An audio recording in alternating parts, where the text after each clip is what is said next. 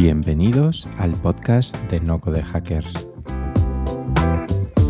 En el podcast entrevistamos a personas referentes del ecosistema español de No Code para conocer un poquito más acerca de sus proyectos y entender cómo está siendo ese viaje.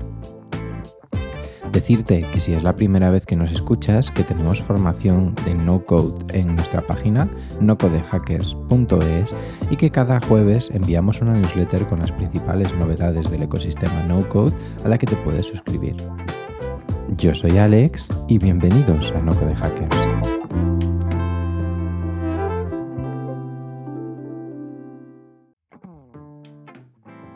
Hoy tenemos a un invitado muy especial, que es Jesús Vargas, founder de Low Code Agency, una agencia especializada en crear apps a medida desde pequeñas startups a compañías del Fortune 500. Para conocer cómo está el ecosistema, cómo es el día a día de gestionar una agencia creando apps sin código y mucho más, ha venido hoy por aquí. Bienvenido, Jesús. Gracias, Alex. Encantado de estar aquí. Encantado de tenerte, la verdad es que es un honor y llevamos siguiéndonos la pista bastante por, por Twitter durante un añito y pico, pero es un honor poder tenerte aquí, ¿no? Eh, me encantaría hablar un poquito más de, de, ti antes de hablar de Low Code Agency y del No Code en general, ¿no? ¿Cómo llegas hasta montar una agencia de No Code? Todo empezó, empezó hace muchos años. Hace muchos años yo tuve un, un negocio que no funcionó, en donde yo tenía un socio desarrollador, ¿sabes? Técnico. este, y yo tenía la idea de atacar el mercado es, legal de los abogados, ¿sabes? Que creo que es una industria extremadamente atrasada tecnológicamente. Y muy puntualmente el tema de los notarios, ¿sabes? Entonces encontré, y creo yo, un nicho de mercado que hasta ahora no le he podido dar, ¿sabes? Pero sé que ahí está. Y dije, estos notarios necesitan ayuda, son muy buenos, son muy especialistas en un nicho muy particular de la, de del derecho, pero la parte administrativa se la gestionan muy mal normalmente. ¿sabes? Y en México, al menos, muchos notarios les va muy mal en el tema administrativo, que siempre tienen alguien que les roba y que les administra mal y, ¿sabes? La parte económica la, no la manejan. Entonces dije, hagamos un RP slash CRM para notarios, especializados en notarios. Entonces empezamos a validar un poco la idea, hablamos con muchos notarios, decían que les interesaba la idea, que tenían ese problema, pero ya a la hora de vender, el notario no piensa en esa forma, vamos a decir, lógica, ¿sabes? Uh-huh. Y entonces cuando empezamos a intentar mapear los procesos, nos atorábamos y no le daban la importancia suficiente al proyecto y entonces pues tampoco ni nos pagaban ni nada y murió un poco. ¿Sabes? Entonces, ese fue como mi primer intento de entrar a este tipo de, industria de, de, desarrollo de soluciones. Y, y, bueno, y posteriormente trabajé en varias empresas en donde hacía un poco el project management, ¿no? El entender el pain, el proceso, los problemas que tenían las empresas y desarrollar soluciones a la medida o con otros tipos de herramientas y demás. Uh -huh. Eventualmente, un día en Product Hunt me encuentro con Glide y entonces Glide es haz tu propia a partir de un Google Sheet. ¿No? Dije, esto, esto me hace sentido, cualquiera sabe utilizar un Google Sheet, ¿sabes? Y entonces ahí empecé a, a, a, pinchar un poco y en algunas horas hice mi primera app. Yo tengo una empresa de México, en Cancún, de instalación de placas fotovoltaicas, de paneles solares. Entonces uh -huh. yo quería un sistema para que en vez de ir a hacer el levantamiento técnico y tomar fotos y ponerlas en WhatsApp, ¿sabes? De tomar a ver, una foto del techo y una foto de, del contador o del medio, ¿sabes? Entonces, para uh -huh. empezar un poco la toma de información. Entonces me hice mi propia app y dije, esto va por buen camino, y luego empecé a hacer otro y otro, y platicando con amigos y tal, oye, pues fíjate que encontré este y está espectacular, y puedes hacer una para tal y tal, y, y, si, y si hacemos uno para un Airbnb que tengo yo en Cancún, pues bueno, lo intentamos, y entonces así empecé un poco. Qué bueno, qué bueno. Me la gustaría... gran fortuna que tuve tiene me, me, me, perdona por cortarte, pero me gustaría dar un pasito antes. Eh, ¿Y qué estudias, tío? Porque, claro, me estás hablando de project management, me estás hablando de ya cuando has montado ventures y has tenido experiencia, pero ¿cómo se empieza, no? ¿Qué estudias y, y cómo son esos primeros pasitos en el mundo laboral? Yo estudié una cosa que nada tiene que ver con todo esto. Yo estudié relaciones internacionales. Ya ves. ¿eh? Y luego hice mi, mi máster de negocios. Este, Sí, nada que ver. Siempre me ha gustado mucho. Desde pequeñito estaba yo muy metido en el tema de tecnología. Incluso cuando salieron las PDAs, las Palms y las Trello y eso, yo estaba súper metido. En su momento yo tenía 14, 15 años tenía yo un blog en castellano, uno de los más importantes del mundo de las PDAs y de, del software que salía para las PDAs y tal. Entonces, bueno, siempre he estado un poco clavado en el tema tecnológico, siempre me ha gustado mucho. Este, pero bueno, mi formación académica está cero relacionada con lo que hago hoy en día y con, digamos que esta parte que siempre me gustó mucho. Qué bueno. ¿Y crees que eso te da una ventaja competitiva de alguna manera? Yo creo, y una forma en que posicionamos al low code es que no somos ingenieros en sistemas. Y eso para muchos dueños de empresa o, founders o em, emprendedores y tal, es algo bueno, porque cuando tú, y voy a generalizar y estoy, está mal lo que estoy, está mal esa generalización que voy a hacer, pero en muchos casos es muy real. Cuando hablas con un técnico, con un ingeniero en sistemas, con un desarrollador, hay un gap, hay un, un gap grande entre la necesidad de un negocio o la idea de alguien y alguien muy técnico, ¿no? Porque él lo quiere todo convertir a ceros y unos y tú en tu negocio pues tienes tus problemas del día a día y ¿sabes? Entonces yo creo que esa, nosotros somos ese puente y creo que lo hacemos muy bien en entender la necesidad y convertirlo en un producto técnico, ¿sabes? En software, ¿sabes? Entonces yo creo que sí hay cierto valor en no ser tan técnicos porque podemos hablar muy bien con los clientes, nos podemos entender muy bien con ellos y se pueden identificar muy fácil con nosotros, ¿sabes? Venimos del mismo mundo, venimos del mundo del negocio, y, hoy en día sabemos desarrollar las soluciones que les van a ayudar. Entonces yo creo que acaba siendo un punto a favor. Ya ves, ¿y cuál ha sido tu mayor época de aprendizaje de toda tu carrera? ¿no? ¿Cuál ha sido el momento en el que has dicho, me voy a poner aquí, estoy aprendiendo muchísimo, estoy trabajando, pero a la vez estoy aprendiendo? ¿Fue esa época en la que descubriste Glide o considerarías que hubo algún otro momento de tu trayectoria que hayas dicho, ostra, cuánto me está aportando estar aquí? Valor de un emprendedor es siempre estar dispuesto a aprender y siempre querer hacer, ¿no? Incluso yo estaba tan convencido de este negocio del tema de los abogados que me metí a estudiar la carrera de Derecho. Estaba yo tan convencido que ahí había una oportunidad que dije, para poder entenderme de tú a tú con los abogados, voy a estudiar derecho y, ¿sabes? No saber lo mismo que ellos saben, porque no seré yo nunca un profesional, un abogado, este, practicante, pero bueno, entonces ahí lo hice. He trabajado yo en muchas industrias, he tenido muchos trabajos muy diferentes, este, en industrias muy diferentes, y pues siempre me ha gustado mucho aprender y, y como un rabbit hole, ¿no? Medio clavarte a meterte a entender lo más posible la industria, los jugadores, cómo funciona, cuáles son las áreas de oportunidad, porque al final, pues aunque yo trabajé este, muchos años en, en empresas medianas, chicas y medianas, es, mi idea siempre fue algún día empezar algo mío, ¿sabes? Poner un negocio mío. Entonces, pues era entender la industria y no solo trabajar pues, por trabajar, sino entender un poco más el panorama encontrar las oportunidades. Definitivamente cuando me metí al tema de No Code Glide, tuve la oportunidad de sentarme y dedicarle muchas, muchas, muchas horas a aprender. ¿sabes? Entonces, bueno, ha sido, tal vez ha sido la etapa de aprendizaje que más retorno de inversión ha tenido, ¿no? Pero bueno, yo creo que el aprendizaje pues nunca, nunca termina. Claro, ¿y dirías que esa actitud emprendedora o esas ganas de emprender eh, estaban en tu entorno o, eres tú una persona que se ha separado un poquito de su entorno, que está otra, otra bola y tú particularmente has tenido esos intereses? Yo creo que sí. Al final mi padre pues, fue emprendedor, tuvo siempre sus empresas. Mi abuelo tuvo una empresa que en su momento fue una empresa muy grande en México, la empresa 50 más grande de México a principios de los años 90. Entonces, yo creo que siempre tuve ese, ese tema de, de, yo lo tengo que intentar y lo tengo que hacer. Si ellos han podido, y no hay por qué no, ¿sabes? Y, y además de eso, a mí en México se llama los godines, ¿no? Es el, godín que trabaja de 9 a 5 y 30 a 6. La vida godines, para mí, siempre la sufrí, siempre me costaba mucho trabajo y, y por más que me gustara mi trabajo, no sé, yo no entendía por qué no podía yo en vez de las 9 llegar 9 y cuarto si había mucho tráfico, ¿sabes? Cosas que, que, hoy en día lo puedo hacer con mi equipo, pueden entrar la que quieran, porque, ¿sabes? Entonces, había ahí un poco de, no voy a decir que fui un mal empleado, porque creo que no lo fui, pero había ciertas cosas que decía, yo lo quiero hacer porque creo que lo voy a poder hacer bien, porque he aprendido lo que es ser empleado y creo que voy a poder ser un buen jefe y creo que voy a poder hacer un buen negocio. Entonces, siempre he tenido ahí la, la espina de, de hacer lo mío. Muy bien. Y esa espina ahora se tangibiliza en una agencia ¿no? de apps no code. ¿Por qué decides fundar una agencia?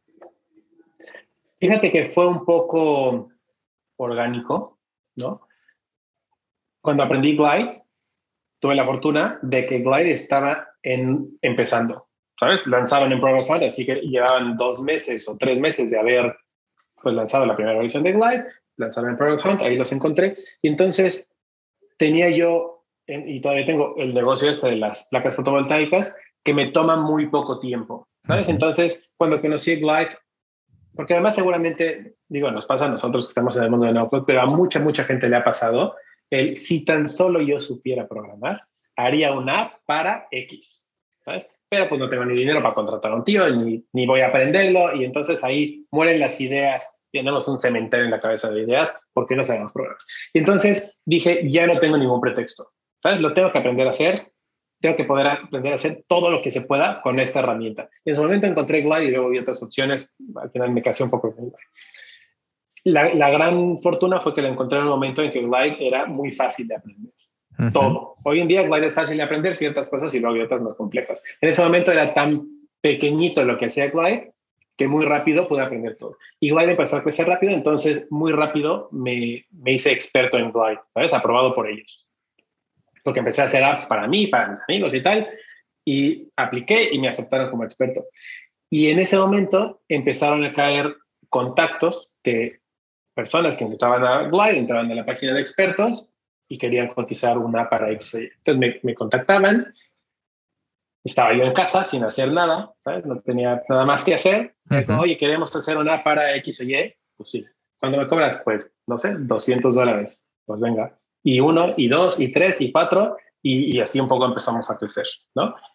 En algún momento dije, hay que formalizar y hay que formar un negocio, ¿no? Hay quien se queda en el modelo freelance, de pues estoy topado a lo que yo puedo, pero yo dije, aquí está, ¿sabes? Aquí está el negocio que siempre ha querido, que siempre he querido, pues hagámoslo, formalicémoslo y entonces, bueno, empezamos a armar la empresa alrededor de esa, de esa ola que ha sido el no-code y Glide que han venido creciendo y pues un poco estando encima de esa ola las cosas. Claro, y ¿qué lleva a estos, una vez que ya tienes esa agencia, ¿no? O que pasas ese pasito de ser freelance y hacer esos pedidos, a dar una agencia que tiene que subsistir y tener empleados, etcétera. ¿Qué lleva a tus clientes a decir, oye, pues voy a hacerlo por esta vía en vez de ir por desarrollo tradicional? Depende mucho de dónde viene el cliente.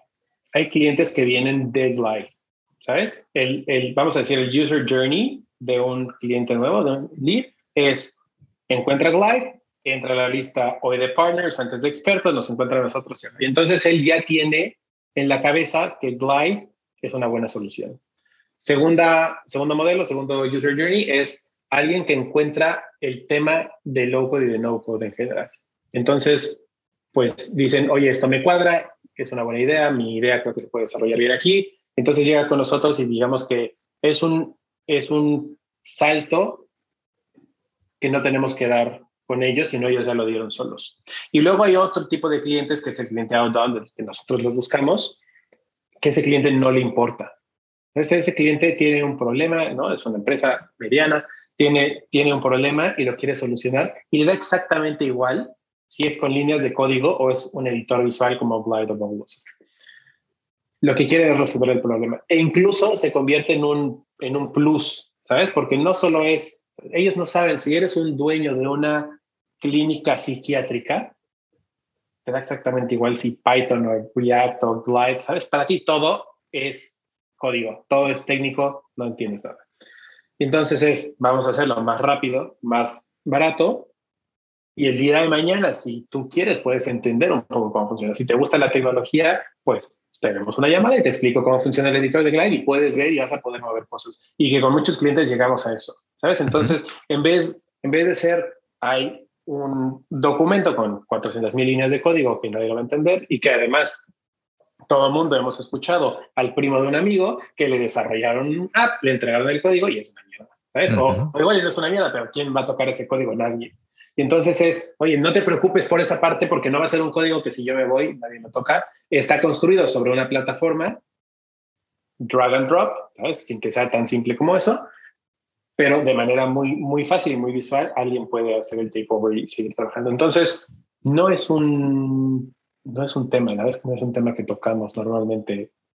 Qué interesante. ¿Y cuál es el mayor miedo de la gente que no va por esta vía? ¿no? Porque sí que es cierto que tienes esa vía de, inbound, ¿no? Y que nosotros también la tenemos, de que gente que ya sabe que quiere no-code, sabe que es el no-code, entiende de qué va esto, y luego hay gente que no, que es como, pero me lo vais a hacer más rápido, me lo vais a hacer más barato.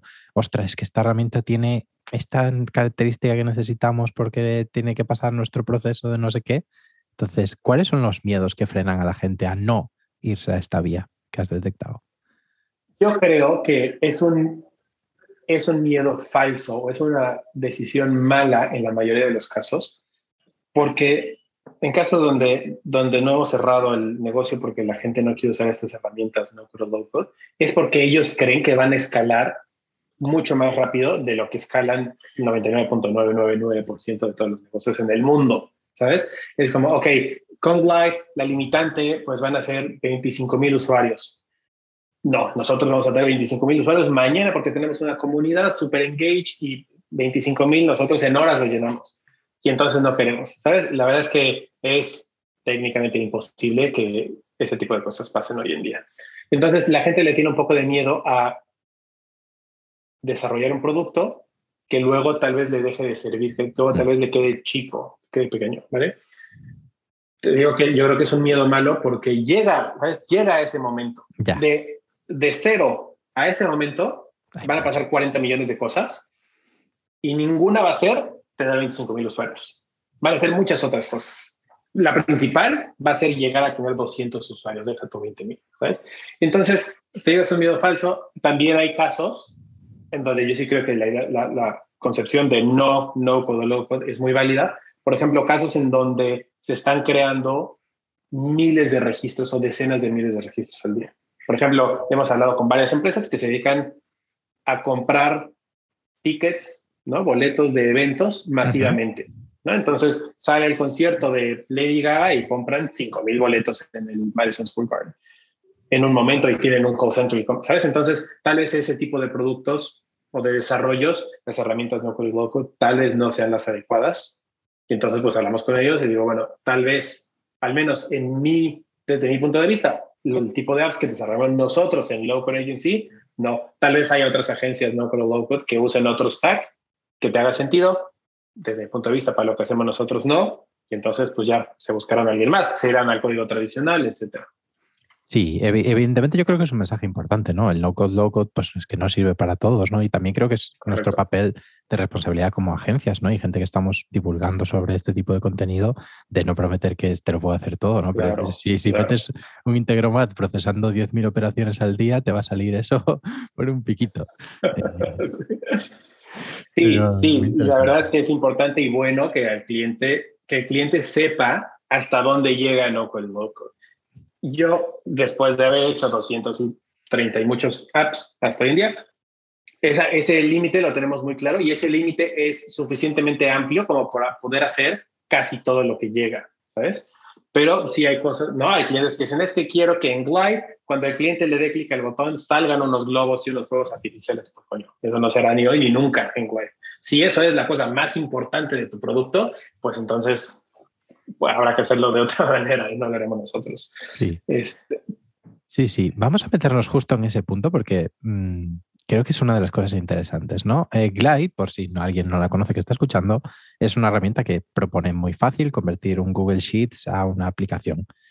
Concepto súper básico, pero luego descubres que tiene como muchísimo potencial por el camino, ¿no? Eh, una de las cosas que creo, y aquí corrígeme tú si, si me estoy equivocando, es que precisamente en el visual no es su fuerte. Es decir, puede llegar un punto en el que quieres hacer algo de diseño que, como acabas de decir, es ejemplo de los globos, que no puedas hacerlo con, con Glide, ¿no? Entonces, ¿por qué utilizar Glide como herramienta principal?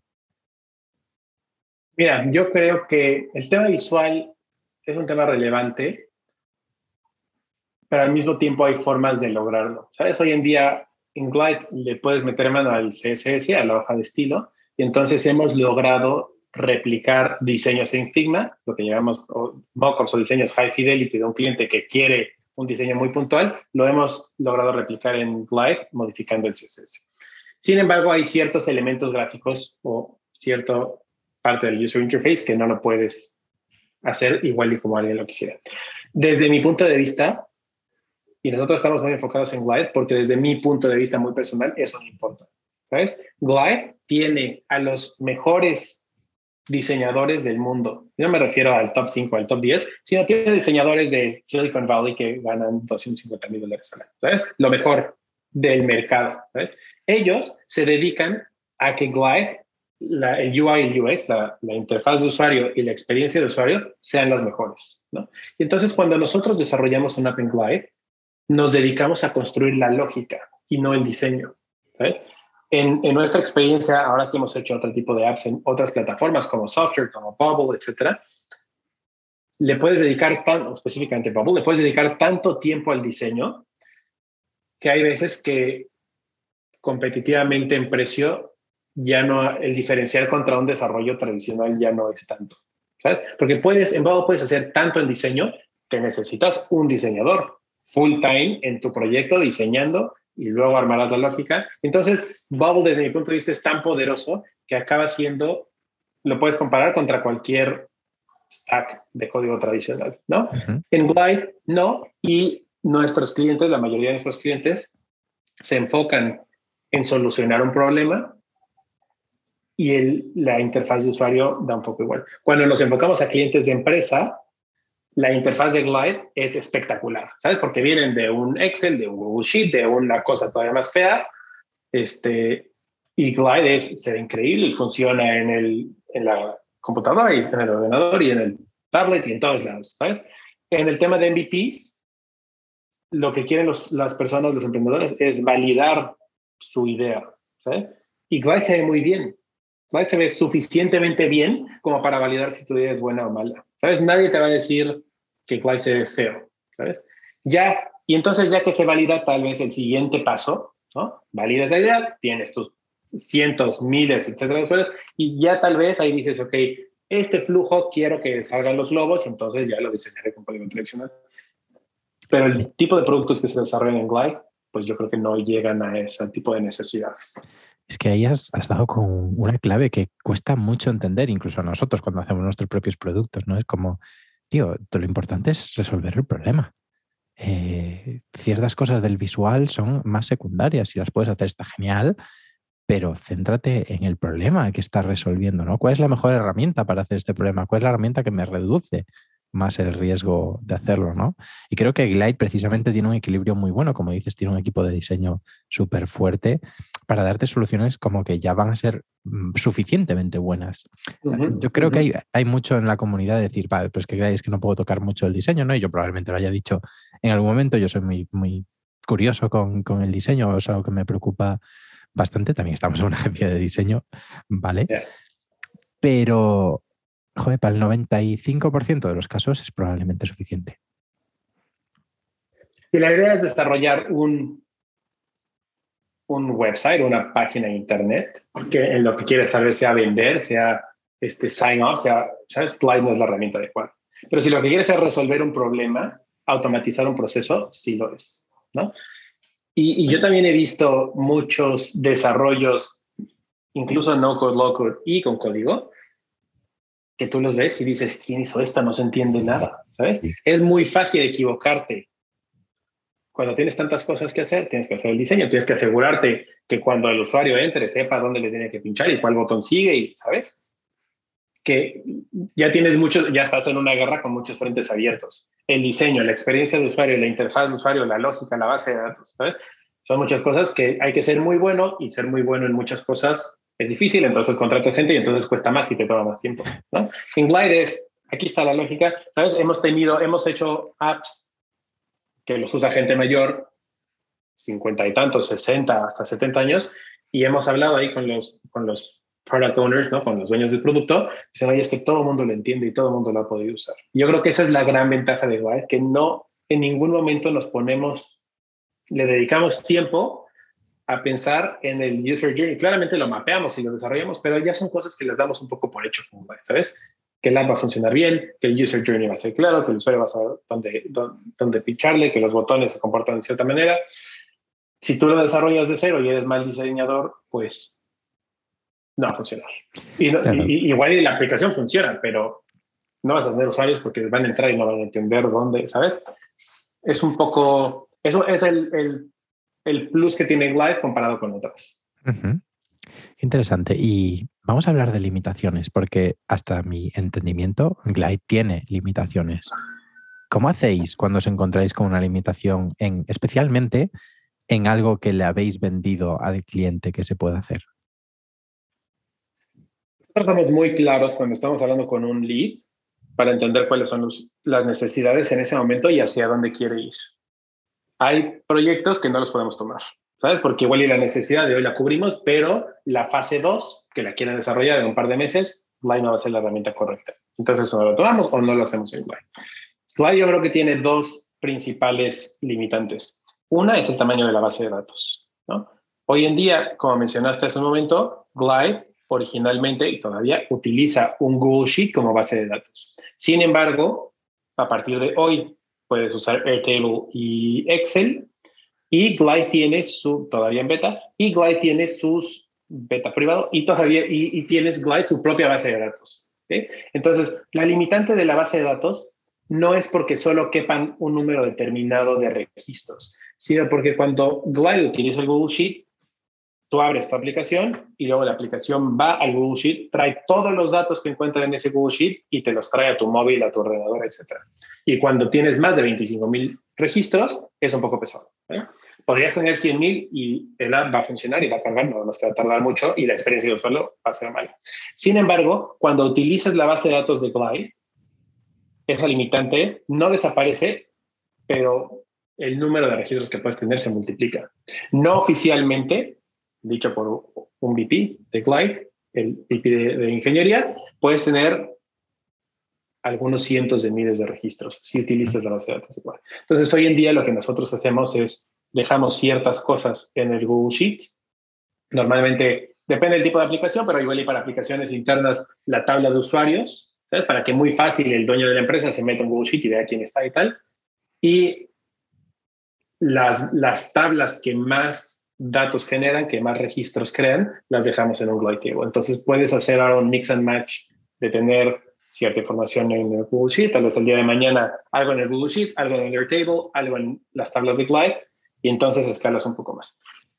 siempre, siempre va a haber una limitante. ¿Sabes? A diferencia de Bubble, donde puedes tener una base de datos de millones de registros, en Glide hoy no va a pasar, y yo creo que este año no va a pasar que puedas tener un millón de registros. La otra limitante, que ya la venimos hablando, es un poco el tema del diseño. Depende de lo que necesites. A veces Glide es la herramienta, a veces no. ¿no? Qué interesante. Y me resulta curioso, qué alegría lo del table, llevo esperándolo mucho tiempo. Eh, pero ¿cómo encaja ese mensaje de, vale, utiliza nuestra base de datos que es mm, Glide Tables, a el discurso de coge, convierte un sheet en una aplicación, que es como la propuesta de valor de Glide, ¿no? ¿Cómo se compaginan esas dos cosas? Es decir, ahora ya no es un sheet, ahora es nuestra base de datos yo creo que el tema del Google Sheet es el sales pitch, es, la, es, la, es el pitch de venta, porque todas las empresas en el mundo utilizan un Excel o un Google Sheet, ¿sabes? Entonces, y así como en su momento yo dije, esto me cuadra, esto me hace sentido de, una, de un Excel a un app, es yo creo que la forma de entrar. Acuérdate que el tagline o el, el objetivo de Glide es un billón de desarrolladores para el 2035. cualquiera puede desarrollar su propia aplicación. ¿Y cómo? Pues con el Google Sheet. ¿Sabes? Lo más lógico es empezar por ahí. Pero luego ya cuando empiezas a hacer cosas más robustas que requieren más, más computación, más, más poder de computación, de lógica, pues hace sentido hacer este tipo de cosas en donde no solo uses el Google Sheet, sino una herramienta interna. Incluso eventualmente en algunos meses habrá la opción de que tú puedas importar el Google Sheet al Glide Table. ¿Sabes? Convertir el Google Sheet al Glide Table porque te va a dar más poder, porque la aplicación va a ser más rápida, porque Glide tiene su API y vas a poder hacer más cosas. Claramente para Glide por un tema de costes, ¿sabes? En vez de tener que hacer un call, una llamada de API cada vez que pasa algo de Google, pues todo lo, manejarán internamente. Entonces, va un poco es empieza tu aplicación ligando un Google Sheet a la aplicación y ya que veas lo que puedes hacer, pues tal vez empezarás a mover cosas a las tablas de Glide. Qué interesante. Y vamos a hablar un poquito de lo que está siendo vivir la agencia ¿no? y el crecimiento. Eh, ¿Cómo está siendo escalar el equipo? Yo creo que es la parte más retadora, ¿no? Es, un, es una línea muy fina entre crecer y conservar ese ambiente o esa camaradería, ¿sabes? De ser una empresa pequeñita y rápida y tal. Hoy en día somos siete personas. La idea es no crecer en cuanto a gente mucho más. Este, pero bueno, la parte, la parte del factor humano es muy crítica, especialmente cuando pasas de cinco o siete personas a 10, 15, porque cuando tienes 10 personas en un escenario, en una empresa 100% remota, hay gente que no se conoce y que nunca habla entre ellos. Si estuviéramos 10 metidos en una oficina, en un piso de Madrid, todos nos conoceríamos y todos iríamos por la calle al final del día. Aquí 10 ya no se conocen tres, ¿sabes? No saben ni qué hacen. Y entonces es muy retador porque necesitas gente muy buena, que trabaje muy bien sola, que sea muy responsable, porque mi modelo de jefe, que tal vez sea muy ineficiente, es que a mí no me gusta meterme con la gente. ¿Sabes? Quiero gente buena, bien hecha, que haga bien las cosas y que no les tenga yo que decir nada. Ese, ese ambiente de, de todos somos un equipo y vamos a ir a jugar Nintendo los viernes, a mí nunca me gustó, siempre lo odié cuando fui empleado y ahora no lo quiero hacer. Entonces es un tema complicado porque pues, necesitas un perfil de gente muy particular, ¿sabes? Que sea bien hecho, que haga bien las cosas, que le guste documentar. Un, un tema muy importante en low es que todo tiene que estar documentado, todo tiene que estar por escrito. ¿Qué haces? ¿Cómo lo haces? Los SOPs tienen que estar muy claros. Entonces, bueno, esa parte es un poco complicada, pero pues es la diferencia entre un freelancer y una agencia, pues es tener gente y tener gente buena. ¿Sabes? Entonces, bueno, es algo a lo que hoy le dedico mucho más tiempo de lo que me gustaría, pero es extremadamente importante para que la agencia escale y para la misma experiencia que hoy le hemos dado a todos nuestros clientes al desarrollo de sus apps, que ha sido muy buena, porque ellos lo dicen, no porque lo digo yo, sea igual con el otro tipo de cosas que estamos haciendo. ¿no? algunos clientes les ayudamos un poco con su parte de creación de contenido, un poco con la parte de marketing. Entonces, bueno, las diferentes personas que llevan esas diferentes áreas pues tienen que empatar con esta metodología y con esta user experience que le proveemos a nuestros clientes. Pues bueno, la parte de factor humano pues es, es complicada y retadora. Claro, ¿y dónde encuentras talento?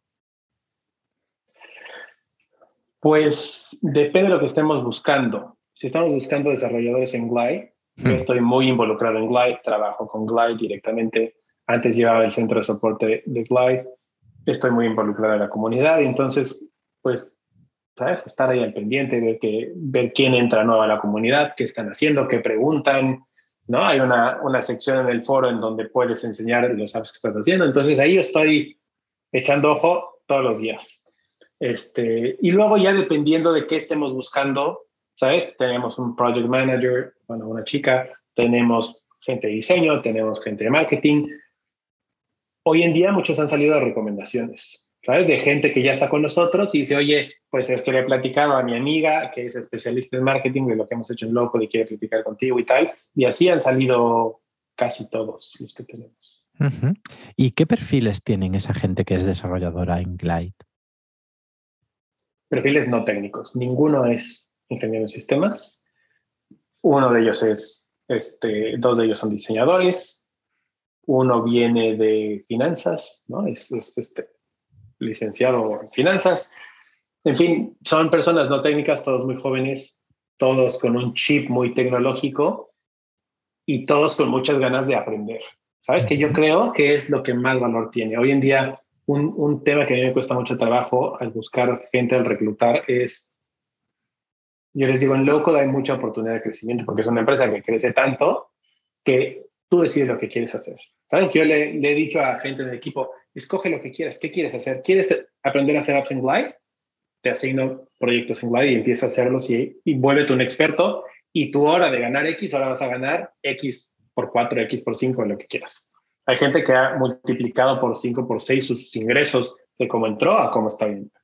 ¿Quieres dedicarte al diseño? Pues diseño tenemos muchísimas cosas que hacer. ¿Quieres dedicarte a la parte de ventas de outbound? Hay muchísimas cosas que hacer. Eh, tengo yo recursos, cursos, todas las herramientas, ¿sabes? Hay todo lo, todo lo que quieras hacer se puede hacer. Y hay muy poca hambre en general de la gente por aprender. ¿no? La gente en un trabajo está acostumbrada a entrar a trabajar sus horas y ya. Entonces, pues es, un poco, pues no triste, pero hombre, al final es, es, parte de encontrar a la gente adecuada, ¿no? Este, porque yo no creo, y más con mi experiencia, que no vengo de una experiencia técnica, me importa poco de dónde vienes, pero me importa mucho cómo eres. ¿Sabes? Que tengas hambre, que seas bien hecho, que seas claro, que sepas escribir bien, que tengas una buena interacción con las personas. Y yo creo que la parte técnica, entre comillas, dirá la gente que no, es muy técnico, algunas cosas sí o no, en fin, da igual. La parte de tu trabajo se aprende. Hacer project manager se aprende. Pero lo que no se aprende es hacer bien las cosas, escribir bien, a poner atención, a documentar, ¿sabes? Entonces, buscamos personas y no profesionistas. Qué interesante. Me parece, me parece un concepto en el que hacer como un poquito de foco, ¿no? Es decir, ¿cómo se llega hasta ese punto de tener cierta visibilidad dentro de, dentro de Glide, ¿no? ¿Cómo aprendes a dar tus primeros pasos con Glide? Y segunda pregunta, que bailada, ¿crees que tiene sentido para una persona que ahora mismo pues acaba de salir de la universidad o está, bueno, pues está estudiando en la propia universidad ponerse a aprender Glide? Mira, yo creo que aprender, la mejor manera de aprender desde mi punto de vista es haciendo. Yo aprendí Glide y me certifiqué con Glide haciendo apps, regalándole apps a mis amigos, entendiendo que alguien tenía un bar y quería un sistema para ordenar y hacérselo gratis y luego vender mi primera por 100 y luego vender mi primera por 200 dólares, ¿sabes? Hoy en día vendemos apps en 10 mil. El primer app que vendí fueron 200. Yo creo que hay que empezar y hay que regalar un poco el trabajo, porque solo así vas a llegar a aprender a ser un experto. Hoy en día, que creo que es un tema en general del ecosistema, tal vez en Bubble y, en Webflow menos, ¿no? Con la Webflow University, en Bubble hay muchos cursos, pero con, vamos a decir, herramientas abajo de ellos, Glide, Software, DraftBeat y 47 más que hay en el mercado, su documentación es relativamente pobre porque los founders tienen 400 cosas que hacer la más importante es desarrollar su producto, no documentar y no, no hacer la, la, la Webflow University de software. Entonces, a quien le toca, para aprender tienes que hacer. Y es muy difícil, yo creo, hacer apps, como decimos en México, a lo güey. ¿Sabes? Y ahora, ahora, ¿qué hago? ¿Sabes? No se te ocurre nada no tienes. Entonces es, oye, habla con el tío este que tiene una empresa que son cinco entiende, ¿sabes? Invitar a tomar un café, que te diga, en el momento que te diga, coño, es que tengo un problema porque, y ahí, para las orejas, ok, vamos a hacer un app, te lo voy a hacer gratis, lo único que quiero es que lo uses. En el momento que lo usen, si les resuelves ese, ese pain, ese dolor, van a querer más cosas. Entonces, de entrada ya validaste una idea. Si lo que quieres es no hacer agencia, sino desarrollar producto, pues ya entendiste en una industria, en cierto nicho, un pain que si lo tiene el tío este, lo tendrán todos los demás o casi todos. Segundo, pues ya hiciste tu primer app y ves un poco las necesidades y ves un poco la relación y ves un poco cómo te piden las cosas y vas poniendo orden en tu, en tu flujo, en tu proceso. Respecto a tu segunda pregunta, no lo sé. Yo creo que es un, es un tema ahí que yo tengo con Life, que lo pongo en la mesa muy seguido con, con los founders.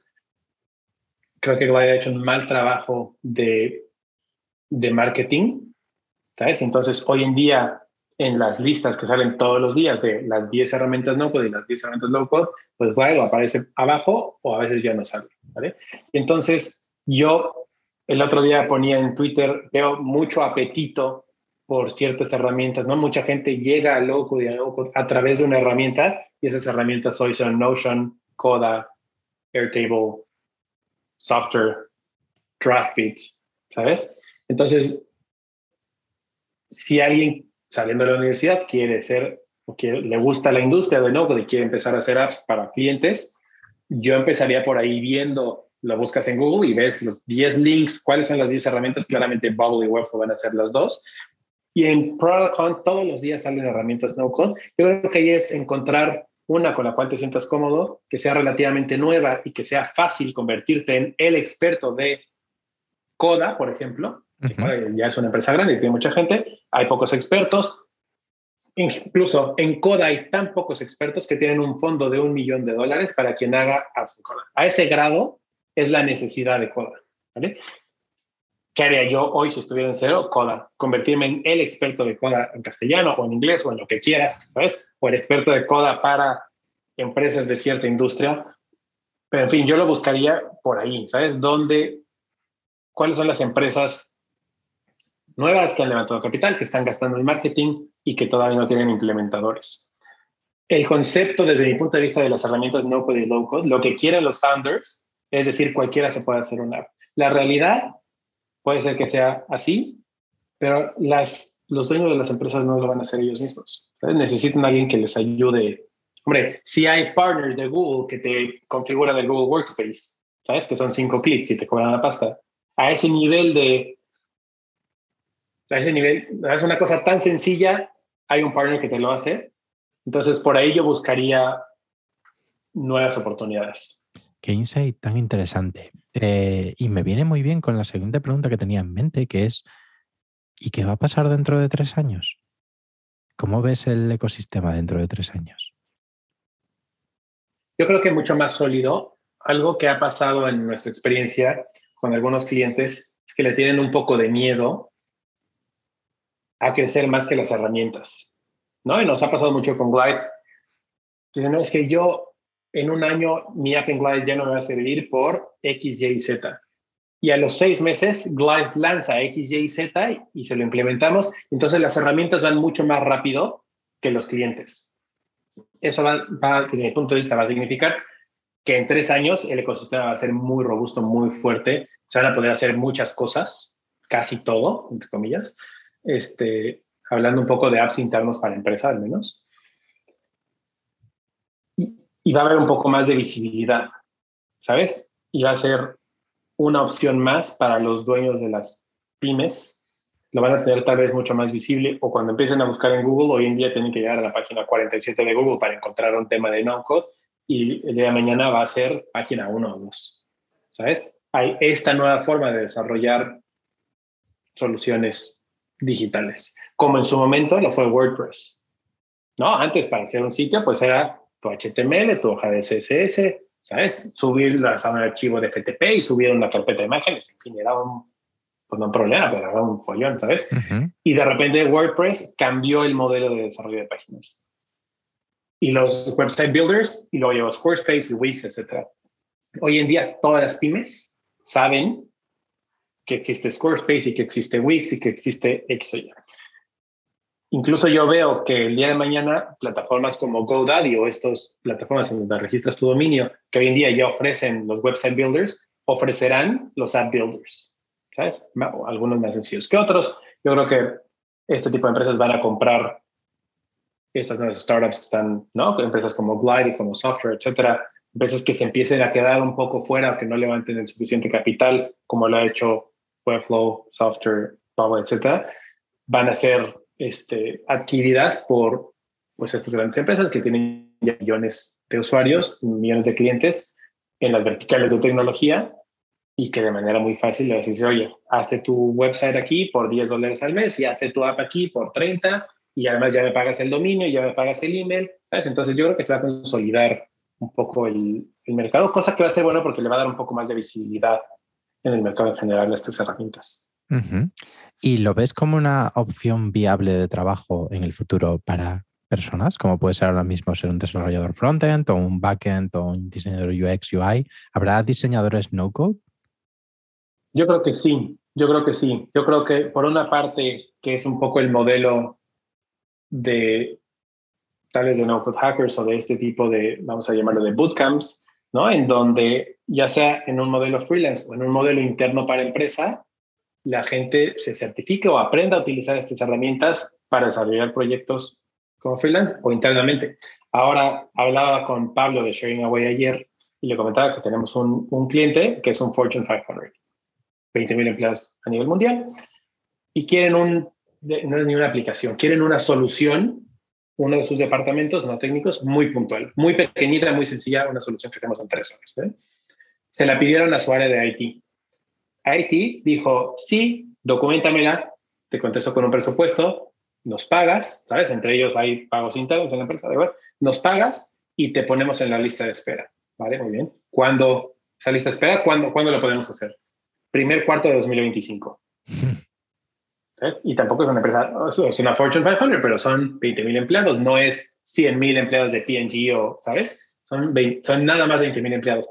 Y te entregan en tres años. Ya. Hace todo el sentido del mundo que haya un modelo de educación, un modelo de certificación en donde haya un equipo, igual ya está dentro de IT, de cinco chicos, chicas, etcétera, en que sean los solucionadores, los fixers, ¿sabes? Que no, no necesitas meter a IT y desarrollar código y demás, sino, oye, tenemos Zapier, tenemos Glide, tenemos Bubble, ¿sabes? Tu necesidad se arregla con estas tres herramientas que ya están certificadas por seguridad dentro de la empresa y de manera súper rápida se van a poder hacer cosas. Entonces, yo sí le veo un, así como hay desarrolladores internos en empresas y luego desarrolladores en agencias, yo creo que esas mismas dos verticales de trabajo las habrá con esas herramientas, no con el low. ¿Y lo ves como perfiles más generalistas, en plan, sé un poquito de todo, sé visión holística de procesos, etcétera, o especialista en Glide, especialista en Zapier? Yo creo que los especialistas serán en las agencias, al menos es el modelo nuestro en low code, ¿sabes? Tenemos alguien que solo hace Webflow, tenemos gente que hace Glide, tenemos gente que hace Bubble. Este, a mí en lo particular no me gustan los generalistas porque yo creo que las herramientas van tan rápido y cada vez hay más cosas en Glide, más cosas en Bubble, que es difícil estar al tanto de todo. ¿no? A mí me gusta tener como muy gente muy especializada en la herramienta, que sean los mejores de, de Glide, los mejores de Bubble tal. Entonces ese es mi modelo de agencia. Habrá agencias que digan, pues nosotros hacemos de todo y lo que nos caiga, tenemos a alguien que pues sabe de todo y tal vez subcontratamos a alguien que nos ayude en ciertas cosas. Yo creo que internamente van a ser más generalistas. ¿Sabes? Van a ser, tal vez la especialización va a ser en un Zapier, en un Integramat. ¿Sabes? En saber conectar cuáles son las 47 herramientas que usamos en la empresa y cómo las conectamos. ¿Sabes? Yo quiero que, ¿sabes? Cosas tan simples. Cuando mando un mail, se mande un PDF, pues Zapier. ¿Sabes? Vas, vas a empezar a utilizar esas herramientas. Yo por ahí lo veo. Yo por ahí lo veo. Interesante. Y ya para ir terminando, que la verdad es que me quedaría aquí hablando durante horas, pero se nos acaba el tiempo. Eh, ¿Por qué explorar otras herramientas además de Glide? ¿Y qué otras herramientas estáis explorando? Nos caen muchos leads que quieren desarrollos más grandes de lo que hoy en día se pueden hacer con Glide. Una de las necesidades que habíamos tenido era muchos clientes querían un dashboard, ¿sabes? Un dashboard que lo ven en el ordenador y Glide hasta hace algunos meses era, es una solución de un Progressive Web App, o sea, de una solución que lo puedes usar en cualquier dispositivo, pero más hecho para móvil. Era una mobile first solution que la podías utilizar en tablet o desktop. Hoy en día ya tiene Glide Pages y entonces ya podemos hacer eso. Pero nos caen muchos leads que querían ese tipo de dashboards, que solo iban a usar en el ordenador y que cuando veían el UI, ¿no? la interfaz del app de Glide en el ordenador no les gustaba. Entonces empezamos a explorar un poco Bubble y Software dos opciones muy diferentes. Bubble súper consolidado, ¿sabes? se puede hacer todo. Software, desde mi punto de vista, muy verde, pero con una gran proyección. Y me gusta mucho que utilice Airtable. Es, y, y, creo que también llega a un mercado de clientes. Si ya conoces Airtable, más o menos tienes un poco de noción de unas bases de datos plus, ¿sabes? De un Excel en drogas, como le digo yo, ¿sabes? Un poco más potente, mucho más abierto a, a, a crear un frontend, ¿sabes? Para esa base de datos fea que tienes en Airtable. Son las dos opciones que hemos explorado hoy en día. ¿Cuál era la otra pregunta? No, básicamente esas preguntas, ¿no? ¿Qué hacéis cuando, cuando, cuando Glide nos llega o qué otras herramientas estáis explorando?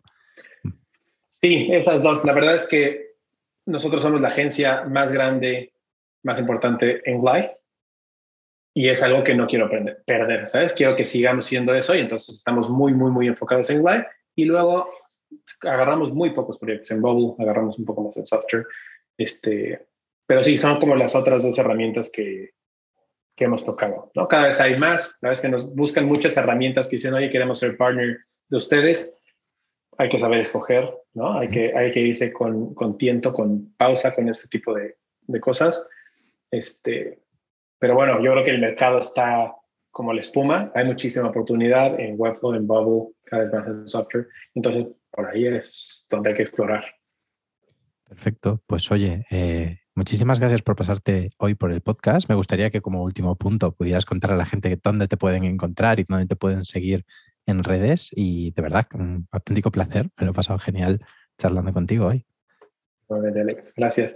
Pueden visitarnos en la página que es local.agency como dice aquí atrás, local.agency, agencia en inglés, y en Twitter, que soy adicto a Twitter, estoy como arroba el tintero, como donde pones la tinta, arroba el tintero, que ese era mi blog original, aquel de las CDAs y tal, el tintero.net, ese es mi arroba en Twitter, que también ahí estoy muy activo. Muy bien, pues oye, muchísimas gracias y un placer. Igualmente. Gracias.